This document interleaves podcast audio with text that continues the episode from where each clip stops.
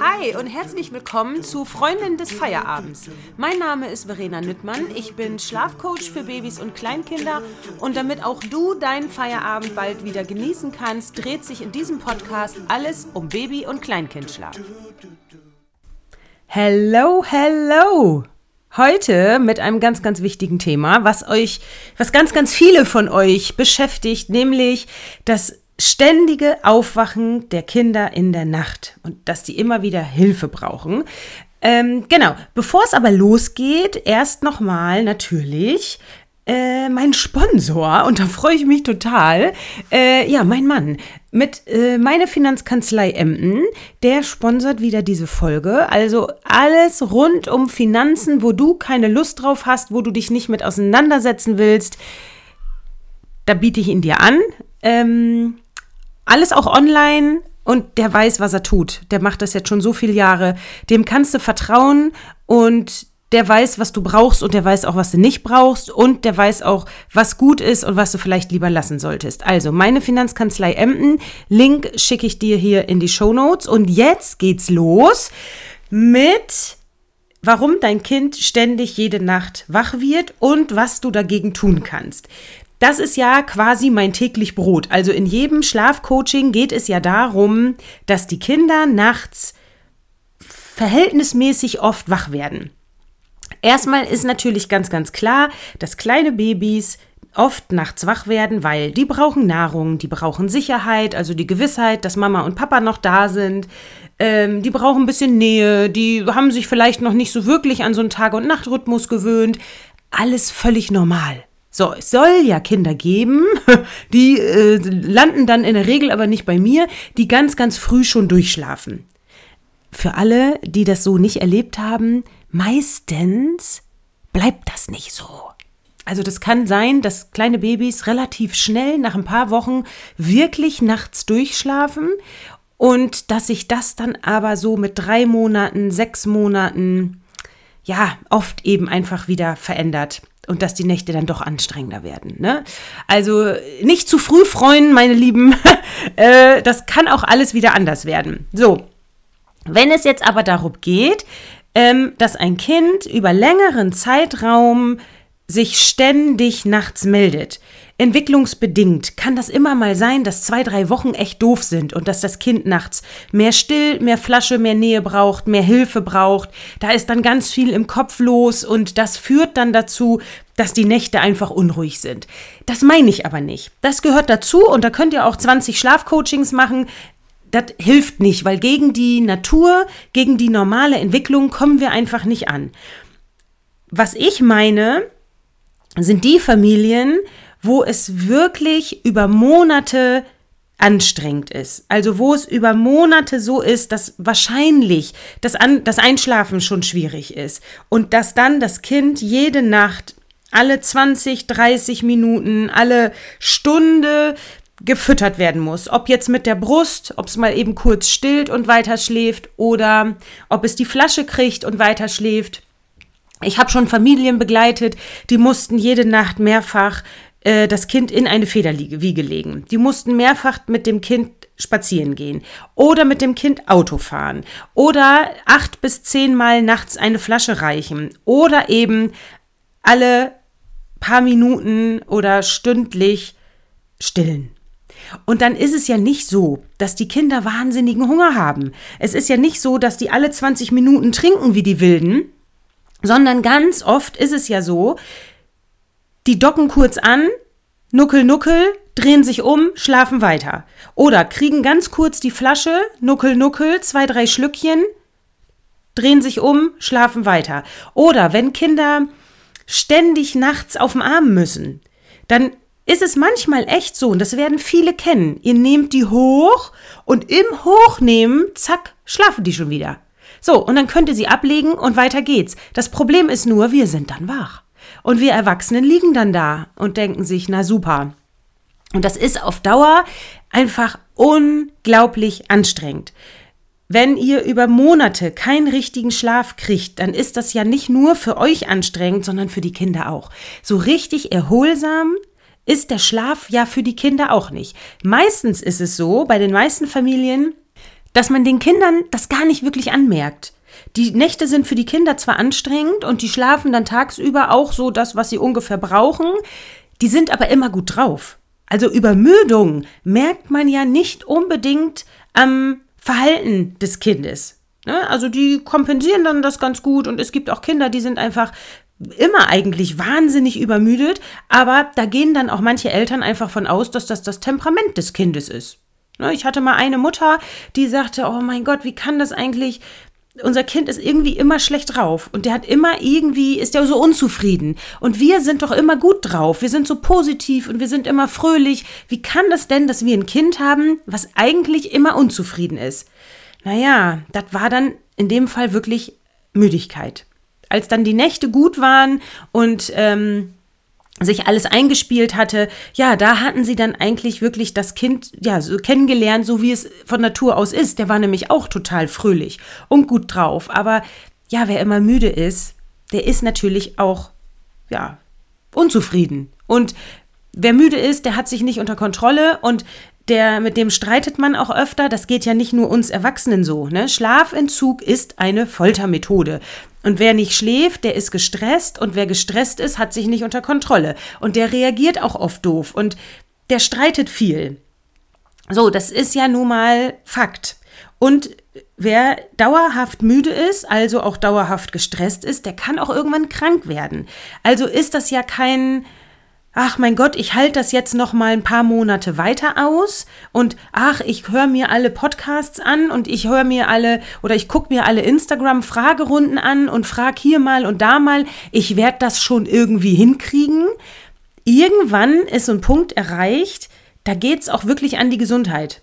Und dann ist es als erstes die Eltern oder meistens ja die Muttergesundheit. Ich arbeite zu 100 Prozent mit den Müttern. Die Väter beteiligen sich zum Teil, ähm, okay, ich sage jetzt mal 99 Prozent, weil ich habe auch schon Zwillingseltern gehabt, wo der Vater voll mit involviert war oder ähm, wo ein Vater eben ganz viel Einschlafbegleitung und so übernimmt. Okay, ich nehme das zurück, aber der Großteil sind eben Mütter, so, weil die haben die Brust und die sind oft einfach zu Hause und übernehmen so die ersten Wochen und Monate der, ähm, der Betreuung.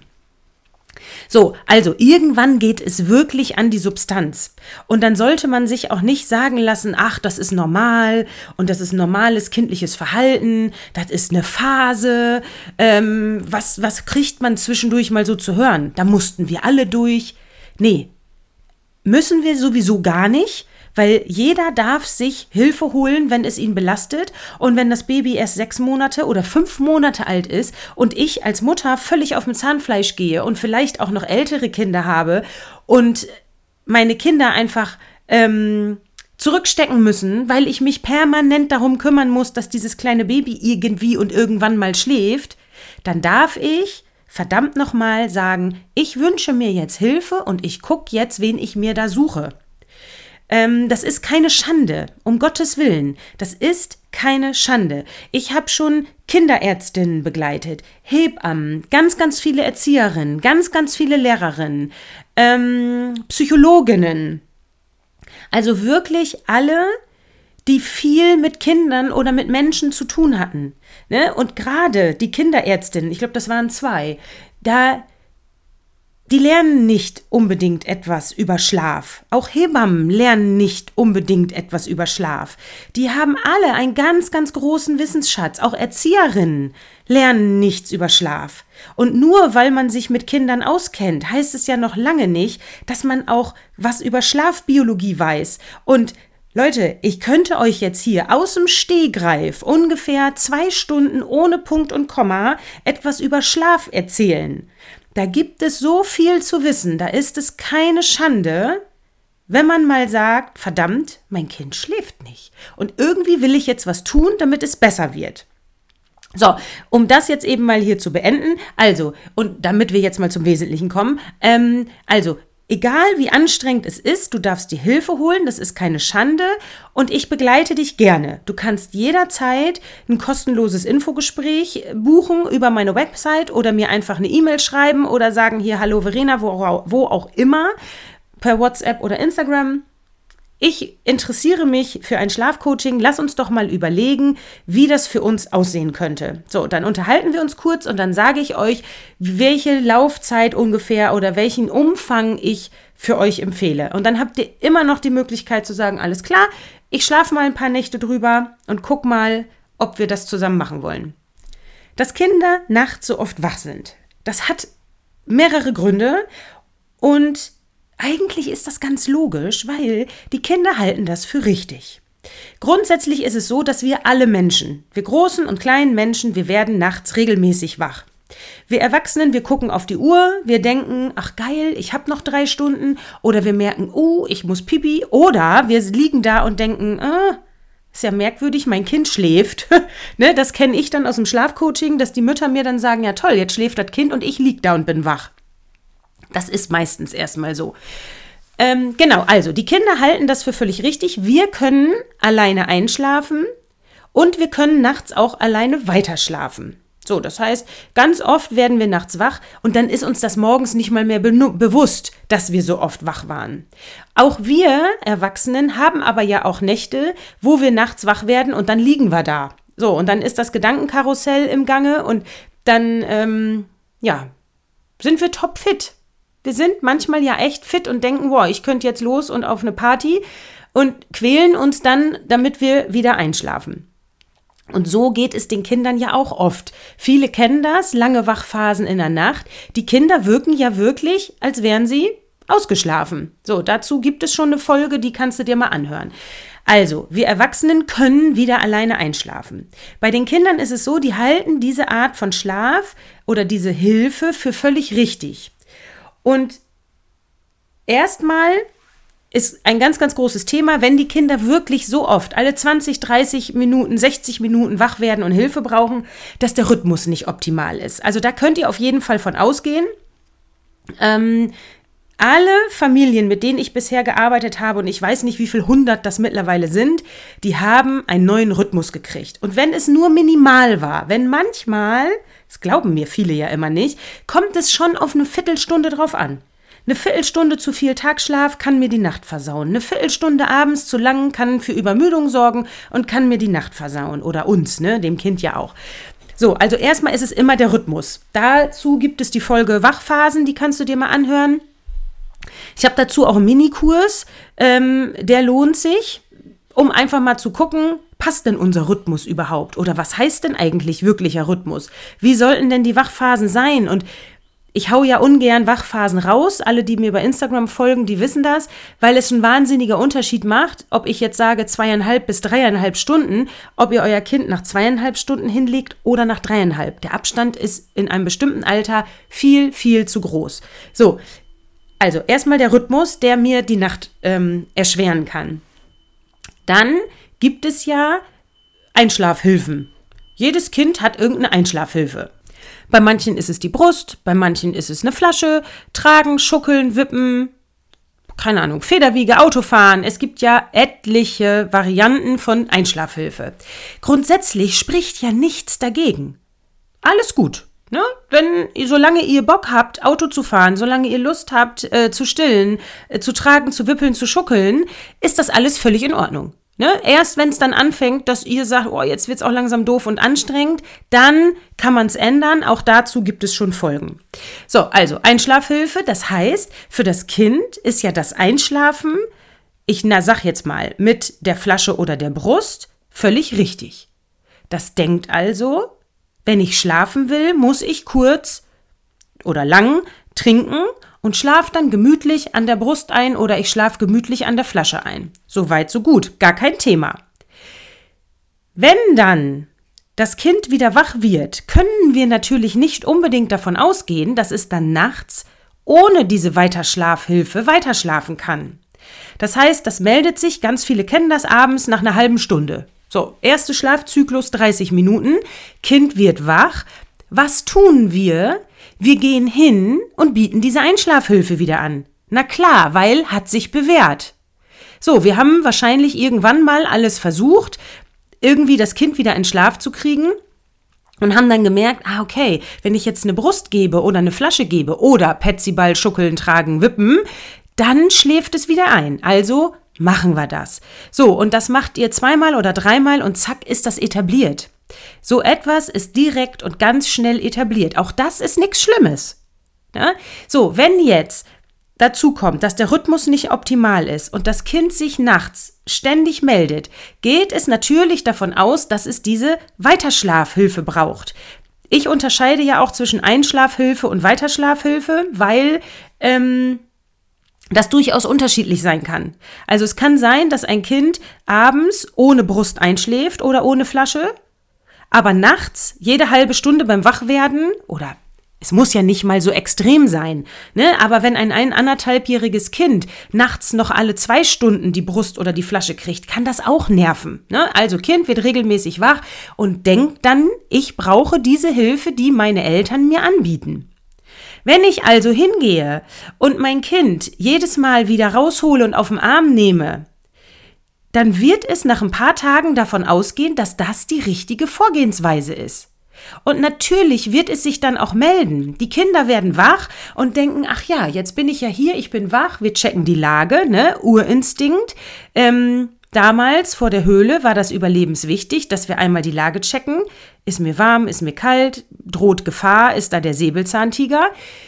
Wenn ich also die Lage checke, und wenn ich davon ausgehe, dass ich nur weiter schlafen kann, wenn meine Eltern mich einmal aus dem Bett holen, dann rufe ich natürlich. Also ich mache eigentlich alles völlig richtig, wenn ich anderthalb bin oder zehn Monate alt bin und da im Bett liege. Ich rufe, damit meine Eltern mich auf den Arm nehmen, mich tragen, mich wippen, mich schuckeln, die Brust geben, die Flasche geben, was auch immer, damit ich weiter schlafen kann. Und dann schlafe ich wieder, die Eltern gehen wieder ins Bett und nach einer Stunde bin ich wieder wach. Und natürlich mache ich dann das, was ich für richtig halte, was ich tun soll, weil meine Eltern waren ja diejenigen, die mir das jedes Mal angeboten haben. Die Kinder sind ja nicht auf die Welt gekommen und haben gesagt, hallo, biete mir mal irgendwie eine ganz anstrengende Einschlafhilfe an, ähm, weil wir da irgendwie Bock drauf haben, ne? Könnte ja lustig werden. Nein, die Kinder wollen schlafen, die können schlafen, können sie im Bauch auch. Nur beim Wie haben sie manchmal einfach Schwierigkeiten. Und wenn wir dann beim Wie immer wieder wiederholt eine Hilfe anbieten, ja, dann kann es sein, dass die Nächte irgendwann echt anstrengend werden. Es kann auch sein, dass ich etliche Male reingehen muss, um meinem Kind den Schnuller wieder reinzustecken. Oder ich hatte eine Mutter, die hatte Zwillinge ähm, die waren knapp ein Jahr alt. Und die konnten sich schon hinstellen, die konnten noch nicht laufen, aber die konnten sich hinstellen, hinsetzen, umdrehen, krabbeln. So. Was war? Als Säuglinge hat sie die immer auf den Bauch gelegt, weil sie den Eindruck hatte, die schlafen besser. Jetzt waren sie aber knapp ein Jahr und immer, wenn sie nachts ins Zimmer gekommen ist, hat sie die wieder auf den Bauch gedreht, wenn die andersrum lagen. Das heißt, die ist zu jedem Kind, glaube ich, acht, neun Mal in der Nacht gegangen, nur um die Kinder wieder umzudrehen. Und die Kinder haben geglaubt, dass das so richtig ist. Also haben die jedes Mal, wenn die ab die Lage gecheckt haben und gemerkt haben, oh, ich lieg auf dem Rücken, jetzt muss ich ja Mama eben rufen, weil die muss mich ja umdrehen. Oder, ach, ich weiß nicht, was alles gibt, ne? Dass die Kinder nachts wieder in die Federwiege mussten. Oder wie gesagt, Autofahren ist auch ganz beliebt. Oder nachts eben wieder unter die Dunstabzugshaube, habe ich auch schon gehabt. Oder im Storchengang durch die Gegend laufen oder tanzen. Ne? Eine Mutter hat immer getanzt. Die, hat, die konnte irgendwann nicht mehr. Das Kind war fast ein Jahr alt. Und die hat nicht so ein bisschen hin und her gewippt, sondern richtig, das war wie ein, wie ein Training, ne? Wie ein Bauchbeine pro, keine Ahnung, Training. Ähm, oder meine äh, 12.000 oder 14.000 Schritte Mutter, die nachts, die ist aus der Nacht gekommen und hatte, ich weiß nicht, 8.000 bis 10.000 Schritte nur durch die Nacht, um das Kind nachts wieder in den Schlaf zu bringen. Leute, das hab ich teilweise den ganzen Tag über nicht. Ne? Und die nur aus der Nacht um das Kind wieder in Schlaf zu bringen. So, da passte aber natürlich auch der Rhythmus von vorne bis hinten nicht. Also, was ich damit sagen will, die Kinder verhalten das für völlig richtig. Und wenn ihr das ändern wollt, dann könnt ihr nur dieses, diese, ja, die, diese Weiterschlafhilfe verändern. Und euch erstmal bewusst machen, was mache ich eigentlich alles? Und da reicht manchmal schon einmal über den Kopf streicheln, einmal das Kind zurechtrücken, einmal den Schnuller reinstecken.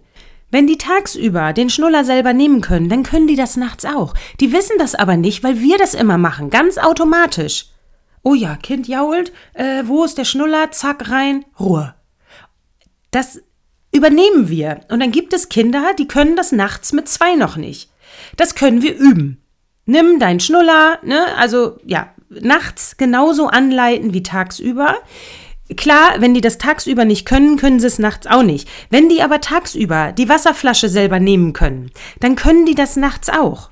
Dann stellt denen da abends die Flasche hin oder legt die Schnuller hin und sagt, Herzi, guck mal, wenn du nachher eine Flasche oder einen Schnuller brauchst, kannst du das dann nehmen.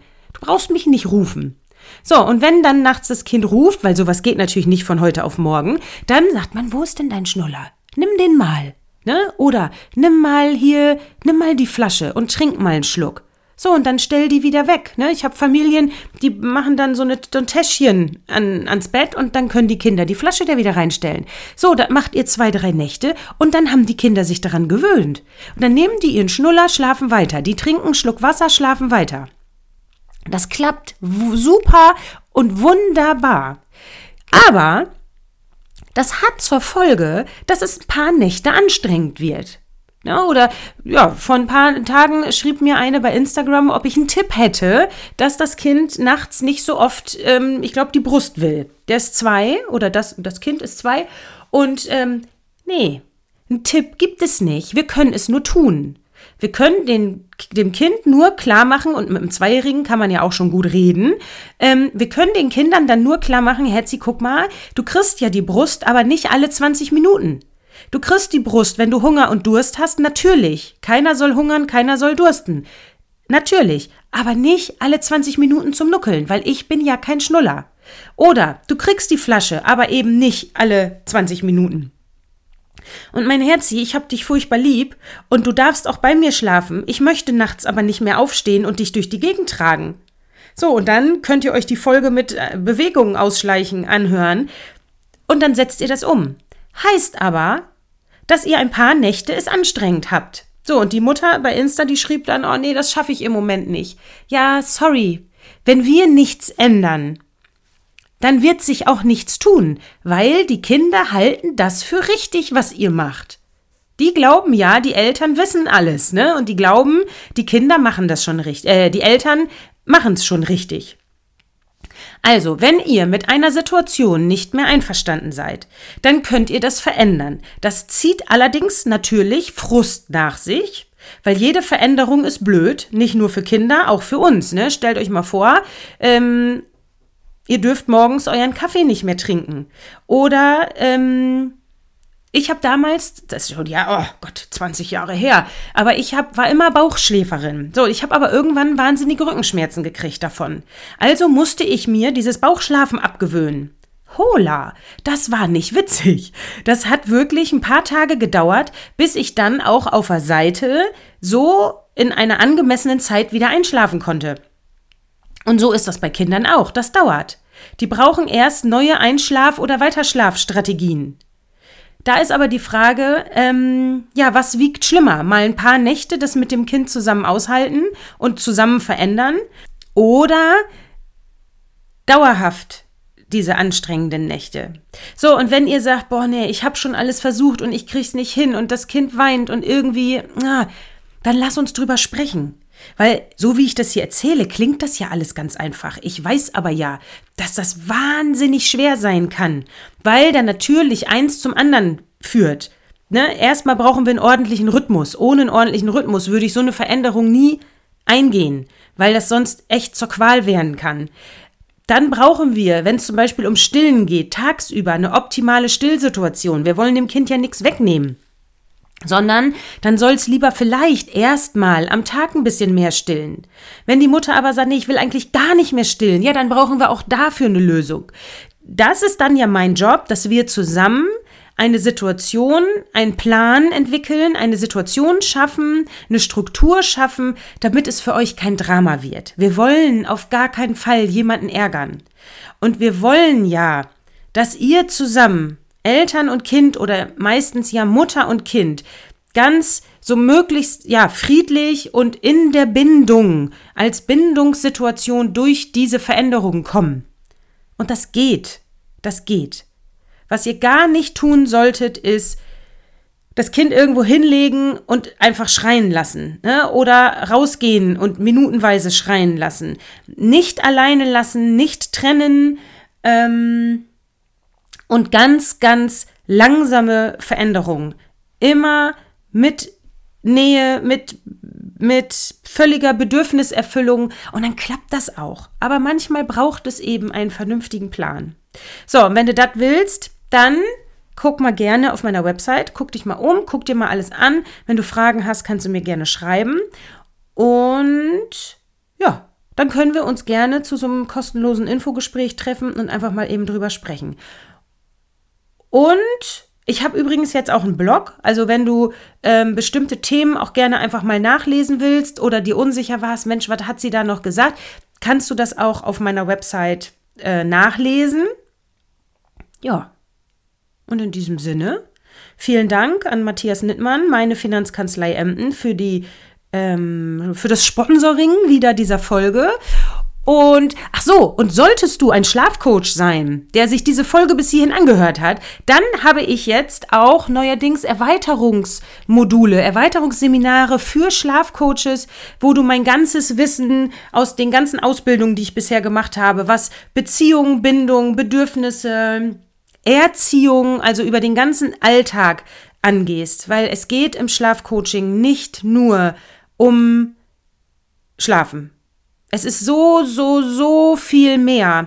Und deswegen ist es auch wichtig, wenn du die Hilfe holst für alle anderen, also wenn du Eltern bist, wenn du eine Mutter oder ein Vater bist, der diejenigen, die ähm, ihre Schlafsituation verbessern wollen, bitte guckt euch ganz, ganz genau an, wie die Schlafberatung, wie das Schlafcoaching abläuft, wie da gearbeitet wird. Es gibt einfach zu viel, äh, in Anführungsstrichen, bedürfnisorientiert, nenne ich das jetzt mal. Das ist es nicht. Immer, wenn euch versprochen wird, durchschlafen in drei Wochen, in vier Wochen, rennt. Das geht nicht. Geht nicht. Ich verspreche gar kein Durchschlafen.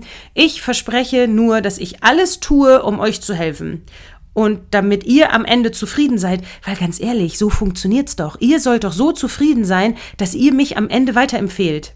Nur dann kann ich doch auf Dauer hier meinen Job machen, den ich so sehr liebe. So, und jetzt, äh, das ist jetzt wahrscheinlich hier die längste Folge überhaupt, oder? 27 Minuten. Also, ihr Lieben, ich habe mich sehr gefreut, dass du bis hierhin gehört hast. Wenn du Fragen hast, gerne bei Insta, zum Beispiel in dem Fragen Freitag oder in meiner tollen Facebook-Gruppe. Da habt ihr auch immer die Möglichkeit, Fragen zu stellen. Und ja, wenn du Interesse am Infogespräch hast, dann schreib mir einfach. Tschüssi!